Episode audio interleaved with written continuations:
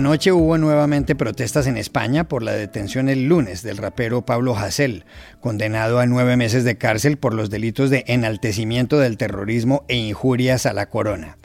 La policía ha cargado por momentos. Miles de jóvenes en Barcelona, Madrid y Valencia han exigido la libertad del rapero.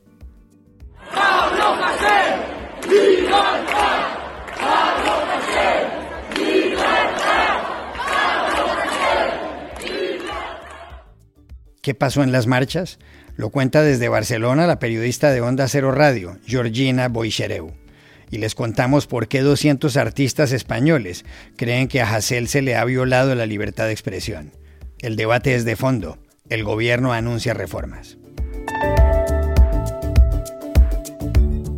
¿Estimulan las pandemias los extremismos? ¿Puede sacarse esa conclusión a la luz de lo sucedido en otras épocas de la historia? ¿Por qué sucede este fenómeno?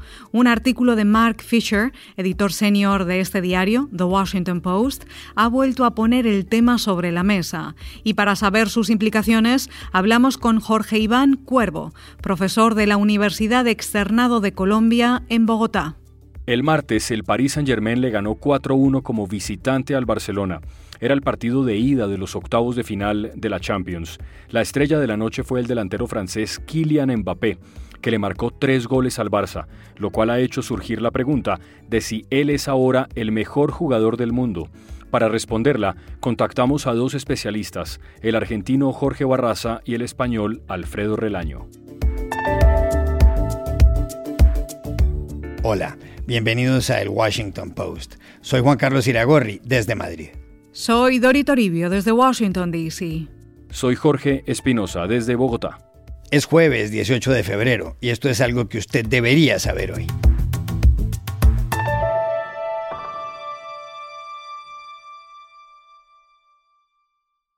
Aquí en España, la policía ha tenido que enfrentar por dos noches consecutivas manifestaciones de protesta por la detención del rapero Pablo Hasél. El arresto se produjo el lunes temprano en la Universidad de Lleida, en Cataluña. Hassel está condenado a nueve meses de prisión por enaltecimiento del terrorismo e injurias a la corona. Hassel, de 32 años y cuyo verdadero nombre es Pablo Rivadulla Duró, fue sentenciado a esa pena y a pagar una multa como consecuencia de 64 mensajes en Twitter y de un vídeo en YouTube que hizo públicos entre 2014 y 2016. En ellos mencionó tanto al rey Felipe VI como a su padre, el rey emérito Juan Carlos I. El video reproducía una vieja entrevista en francés en la que el entonces príncipe Juan Carlos elogiaba al dictador español Francisco Franco. En los tweets, Hassel acusaba al ya rey Juan Carlos, a quien llamaba el mafioso Borbón, de estar de fiesta con la monarquía saudí, que financia al Estado Islámico. La Audiencia Nacional, el tribunal español donde, entre otros, se tramitan los delitos contra la corona, le había puesto un ultimátum a Pablo Hassel para que se entregara a más tardar el viernes. Como no lo hizo, los mozos de escuadra, los policías regionales de Cataluña, lo arrestaron en la rectoría del centro universitario. ¿Qué ocurrió en las manifestaciones de protesta anoche en Barcelona y en otras ciudades? Hablamos con Georgina Bochareu, periodista de Onda Cero Radio, que cubrió lo sucedido. Pues ha pasado lo mismo que el martes. La manifestación ha empezado de forma pacífica, unos cientos de personas protestando en la calle por este encarcelamiento de Pablo Hasél, pero igual que el martes, al llegar esta concentración a la plaza de Urquinaona, ya cerca de las 8 de la noche, en el centro de la ciudad de Barcelona, las cosas se han desmadrado. Hemos visto, de hecho, cómo grupos de encapuchados montaban barricadas con contenedores a los que prendían fuego. Hemos visto cómo se lanzaban objetos y elementos pirotécnicos a los agentes policiales que respondían con balas de goma para dispersar a los manifestantes. Hemos visto también cómo unos pocos entraban en un hotel del lujoso Paseo de Gracia de Barcelona y destrozaban también un concesionario de coches. Esto, como decimos, ha pasado en la capital catalana, en Barcelona, pero escenas similares se han reproducido en otras ciudades de Cataluña, la región en España donde se detuvo al rapero Hassel en Tarragona, en Girona y en Lleida. Son tres de las ciudades más importantes de Cataluña donde también se han vivido este miércoles miércoles, eh, una noche de protestas y disturbios que ha terminado con varios detenidos. No es ni la primera ni la segunda vez que vivimos disturbios de este tipo en Barcelona. Esta ha sido la segunda noche de, por esta protesta, por esta protesta por Pablo Hasél. Veremos si este jueves se convocan más protestas que vuelven a hacer arder las calles de Barcelona. El arresto y la condena a Pablo Hasél ha generado en España un debate muy serio sobre la libertad de expresión.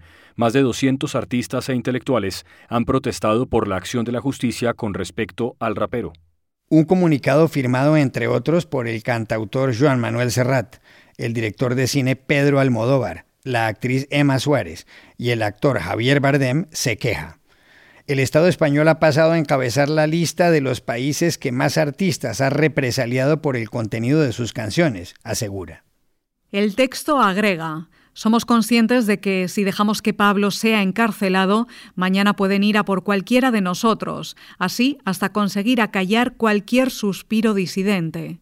Ante lo sucedido, el gobierno del presidente socialista Pedro Sánchez ha prometido revisar las penas para estos delitos y reformar el Código Penal.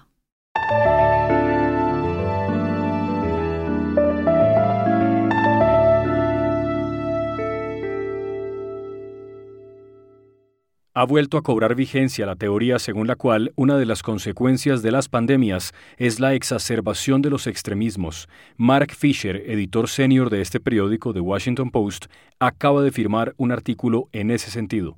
Se titula Eroding Trust, Spreading Fear, The Historical Ties Between Pandemics and Extremism, erosionando la confianza y diseminando el miedo, los nexos históricos entre las pandemias y el extremismo. Mark Fisher cita una encuesta de Ipsos y NPR, la Radio Nacional Pública de Estados Unidos, según la cual casi uno de cada cinco ciudadanos creen que una élite dedicada a los cultos satánicos y que abusa de niños quiere controlar la política y la prensa en ese país. El artículo incluye datos de un estudio de la Reserva Federal, el Banco Central estadounidense, que revela cómo en las zonas de Alemania, donde en 1918 hubo más muertos por la gripe española, aumentó luego el voto por el partido nazi.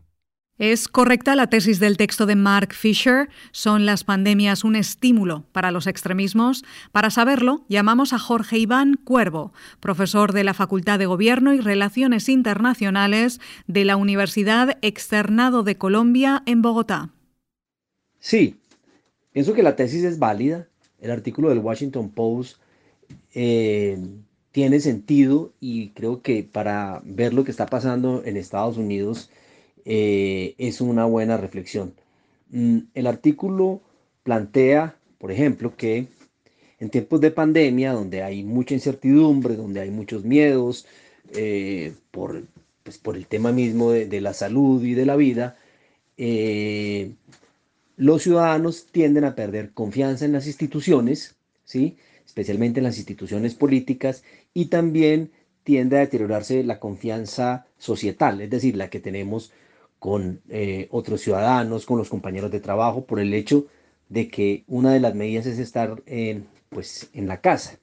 Las personas que están en la casa con esta incertidumbre, con estos miedos, sin un referente de funcionalidad, pues están más expuestas a las redes sociales y en contextos donde hay eh, discursos extremistas, discursos polarizantes, como en Estados Unidos previos a la pandemia, como consecuencia de los temas de justicia racial, el discurso polarizante del presidente eh, Trump, eh, el surgimiento de grupos extremistas eh, que han venido ocupando la esfera pública, pues hicieron que este tema se incrementara y se exacerbara y que uno incluso podría explicarlo como una de las causas que terminaron en el asalto al Capitolio el 6 de enero. Incluso el artículo menciona que a muchas de las personas que entrevistaron eh, en esas manifestaciones consideraban que no estaban haciendo algo malo, sino que estaban cumpliendo como con un deber de, algo público y de algo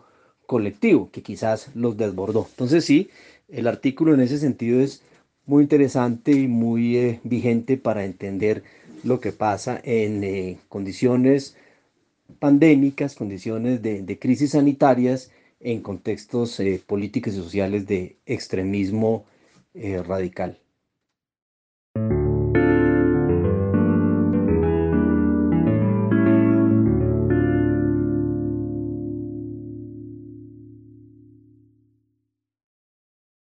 Hay partidos que marcan un hito en la historia de un futbolista.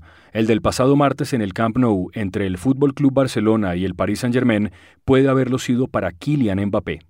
Esa noche tenía lugar el juego de ida por los octavos de final de la Champions. El Barcelona, que era el local, empezó ganando con un penalti del argentino Lionel Messi, pero perdió 4-1.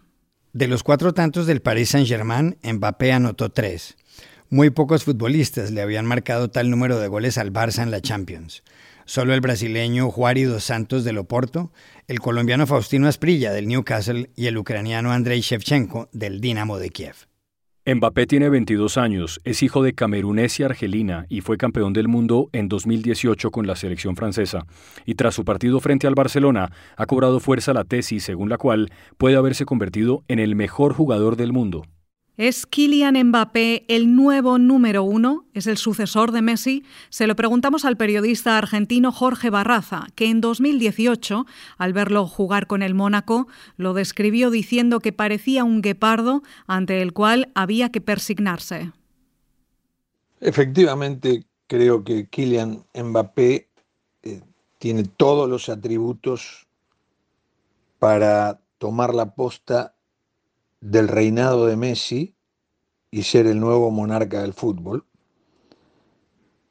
Tiene explosión, tiene velocidad, tiene técnica, tiene voracidad, tiene gol, una potencia increíble y 22 años, 22 años recién cumplidos, ¿no? Entonces tiene todo el futuro por delante, puede jugar 10, 12 años más tranquilo al gran nivel porque además muestra que es un muchacho que tiene la cabeza bien, ordenada, eh, y ya lleva 157 goles oficiales, cuidado, ¿eh? en, poco tiempo de campaña, ¿no?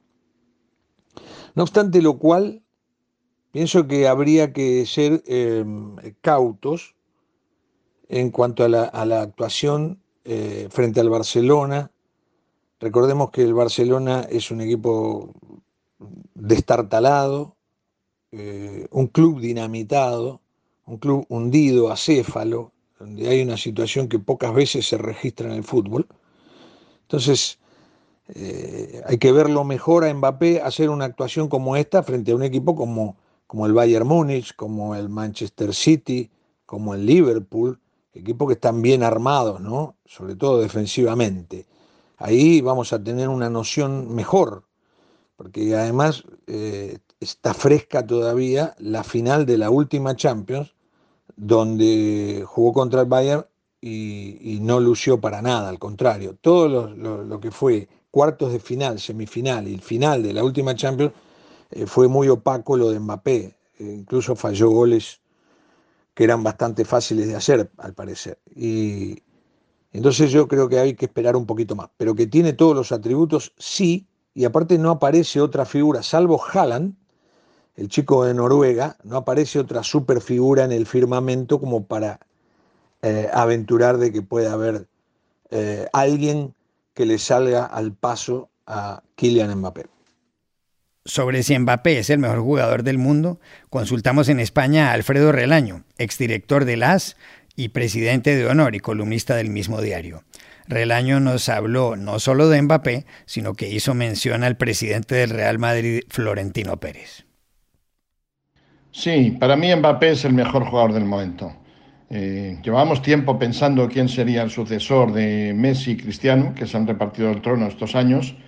Se pensó en Neymar, pero Neymar, entre que se fue a Francia a un fútbol un poco ñoño y fácil, y esos devaneos que tiene, eh, consigo mismo, cierto relajo, no tiene una aplicación profesional plena, no ha, llegado, no ha llegado a lo que se esperaba.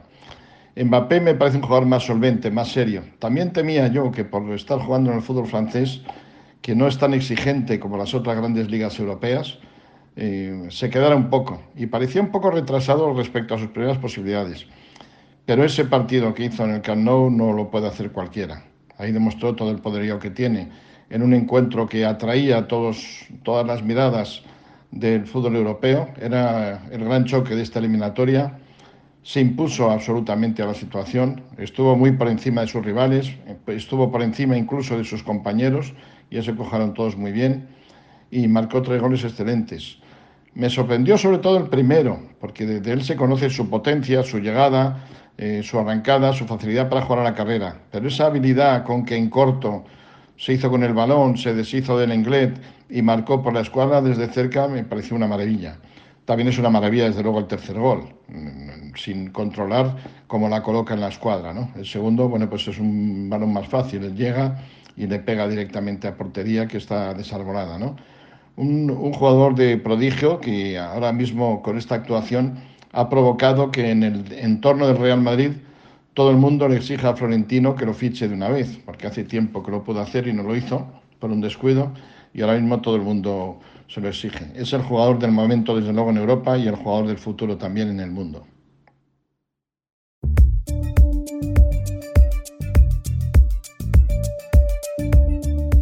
Y estas son otras cosas que usted también debería saber hoy. Crece en el Perú el escándalo del Vacuna Gate, en el que 487 personas, entre ellas el expresidente Martín Vizcarra y varias ministras, se vacunaron en secreto contra el coronavirus. La Facultad de Medicina de la Universidad Cayetano Heredia, que administró las dosis de cortesía entregadas por la farmacéutica china Sinopharm, ha exigido la renuncia del rector. Por otra parte, en el Congreso se presentaron seis denuncias contra Vizcarra y otros funcionarios, con el objeto de inhabilitarlos para ejercer cargos públicos durante 10 años. Rush Limbaugh, una de las principales voces de la radio conservadora en Estados Unidos, murió ayer a los 70 años a causa de un cáncer de pulmón. Fumaba tabaco con frecuencia. Por ello, el expresidente Donald Trump, que no concedía entrevistas desde que salió de la Casa Blanca, habló en Fox News. Dijo que el presentador de The Rush Limbaugh Show, que estuvo al aire más de 30 años, era legendario. He really is. There aren't too many legends around, but he was uh, he is a legend. And to those people that listen to him every day, like it was like a religious experience for a lot of people. I mean, his fans, uh, they they just wouldn't miss him. Trump, que en su presidencia condecoró a Limbo con la Medalla de la Libertad, hizo referencia a los millones de oyentes que no se perdían el programa como si fuera una experiencia religiosa. En Londres, el príncipe Felipe de Edimburgo fue trasladado el martes al Hospital Rey Eduardo VII como medida de precaución, según anunció el Palacio de Buckingham. Según la BBC, el marido de la reina Isabel II lleva varios días sintiéndose mal, pero su dolencia no está relacionada con el coronavirus. En enero, el palacio dijo que el príncipe Felipe y la reina habían sido vacunados contra la enfermedad. El duque permanecerá varios días bajo observación médica. El 10 de junio cumple 100 años. Y aquí termina el episodio de hoy de El Washington Post, El Guapo. En la producción estuvo John F. Burnett. Por favor, cuídense mucho.